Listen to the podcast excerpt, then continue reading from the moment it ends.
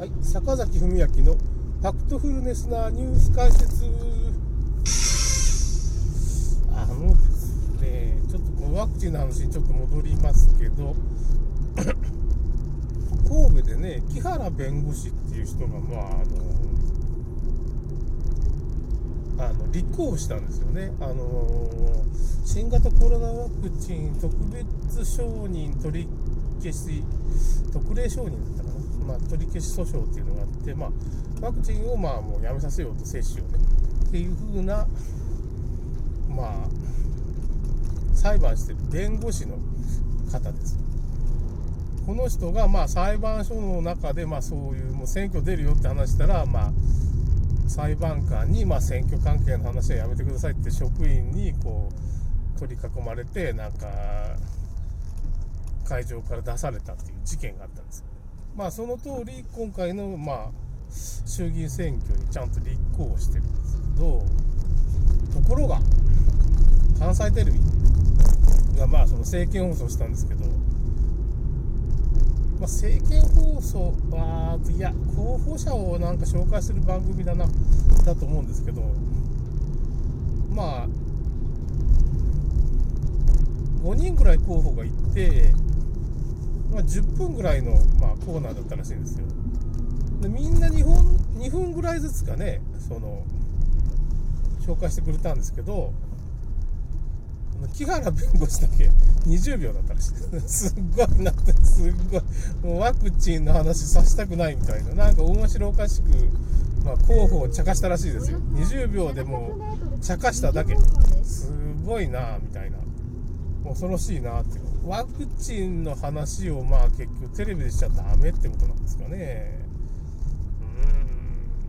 うん。えー、1312年今度死んでたらしいです。ちょっと増えて。1233人から1312人まあワクチンで死んでてまあインフルエンザワクチンがまあ年間4人しか死なないんで308倍のリスクですかね今回の。308倍ってもうね、もうこれ1個だけでやめた方がいいですよね。打ったら、まあ、死ぬ確率が308倍っていうことは、どういうことかっていうと、薬害も308倍ですね。だから高リスクですね、ちょっとその、まあ本当に目が見えなくなる失明だとかね、耳が聞こえなくなるとか、まあ、心筋炎で心筋梗塞で亡くなる、まあ、最近、まあ、ツイッターで今日あったニュースはあれですね。接種会場の、まあ、で接種した後にまあそのおばあさんがトイレに行ったんですよね。その接種したおばあさんがね。だけどそのまま死んじゃったんで、まあ、トイレは確かに死にやすいとは思いますけどトイレで死ぬってことはまあその生きんだりするからね。だからまああるんですけど翌日見つかったと清掃員がねあれって入ったらおばあさん死んでた感じで、まあ、このワクチンと因果関係がないとされてるニュースなんですけどいやあるでしょみたいな。接種会場のトイレで死んでるんですよ。まあもう殺人事件でしょこれ。まあすごいこと起こってますね。でまあこれなんでこの因果関係とか認めれんかっていうのがだんだん情報が出てきてファイザーがまあヤフーニュースにもちょっと出てきてるんですよ。そういう情報がね、まあ、ファイザーがまあ10年間守秘義務っていうのがあって結局薬害の話とかもできないと10年間ね。そういう不平等契約不正契約っていう情報がポロポロ漏れてきてヤフーニュースになってた。まあ、あれ韓国の人が書いたのかな。やっぱ韓国でも結構いろんなそういう問題が起こってるからね。韓国人もやべえなっていうふうにもうちょっとすごい思ってる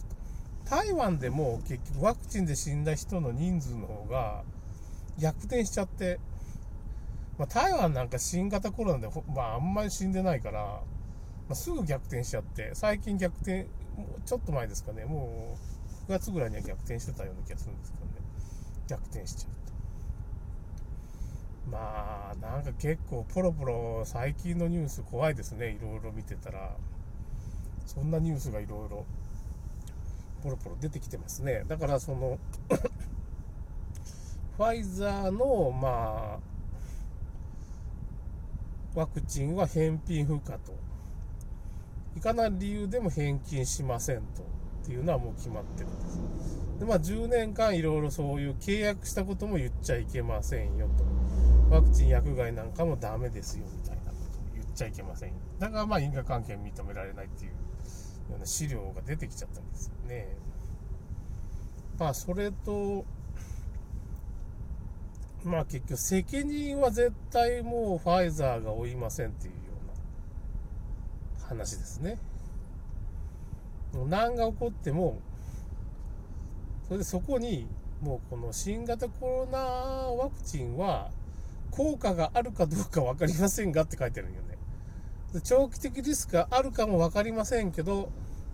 まあそれは承知で打ってくださいみたいなこと書いてあるんです。もうむちゃくちゃですわね。まあその、そういうヘンテコリンなまあ、ファイザーとの契約がいっぱいあるわけですよ。地方裁判所でまあその、なんていうのかな、とかニューヨークかどっかで裁判しちゃうよと、これを守らんかったら裁判してからた、あんたら叩き潰すでみたいな、そんなファイザーが書いてあるんです。まあその、違反は困りますよっていうことですよね。この、この条約を守ってくださいっていう。まあ本当に禁止事項がいっぱいあって、まあ、ファイザーはとにかく何が起こっても、あの、責任負わないらしいです。製造物責任ってあるが。何でも入れ放題じゃないですか、それ。毒でも何でも。怒りますわ、僕。俺、そんなことした、そんなことが許されるわけないでしょ。そんな契約とか関係ねえわ。なんか、ぶち殺しちゃえみたいな感じで。ほんとね、ファイザーとかも、これなんとかしてほしいですよ。まあ関係ねえがね、はっきり言って。人権の問題だから、そんな契約がどうとか関係ねえわ、もう。全部ぶちと殺してもいいと思うよ、僕、はっきり言って。ファイザーの社員ワクチン打ってないんだから、本当に。まあ、アメリカの議員とか、ファイザーの社員とか、まあ、モデルナも打ってないし、CDC も FDA っていうかね、そういう厚労省もに日本の公務員もね、まあ、公務員の末端の方の人はなんか打たんといけんといけんって僕のとこ相談が来たりするけどね。まあ、なんとなく打っちゃったり人も多いから、うんと。製薬会社打ってないんだから、未だに。製薬会社の人、ファイザーの人が打ったら僕打つけどっていう風な感じ。ほんと。まあ、打たんのよ、奴らはね、絶対ね。打ったって話を聞いたら僕も打ってもいいけど、まあ、打たんでしょうね、絶対。まあ、あとはまあ、飛行機のね、まあ、そのパイロットとか、まあ、そういうヒルコートに乗る人が、まあ、ワクチン拒否して、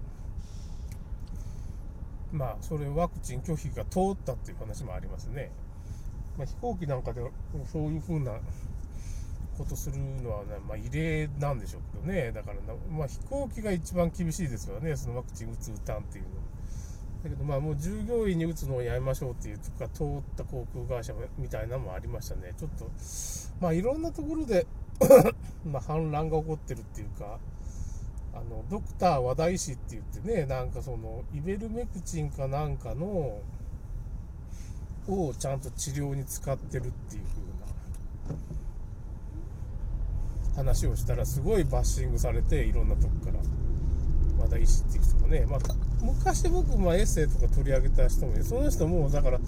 もう本当のこと言い出してそのワクチンの薬害がもう山のようにあってからその対応が大変ですみたいなこともうブログに書き出しちゃって もうなんか、まあ、動画とかも作っちゃってるんですよ。なんかいろいろ自分の動画ってもうこういうことでこんなことなんだってちょっと人気になってきてるんで新しいね、ワクチンのに反対してる意思じゃないんですよ、この人。本当に薬害が起こってるから相談があるから、ワクチン打ってから体動かんようになって、もう行けないと。会社に行けない。どうしましょうみたいな。なんとかしてください。まあ、あのー、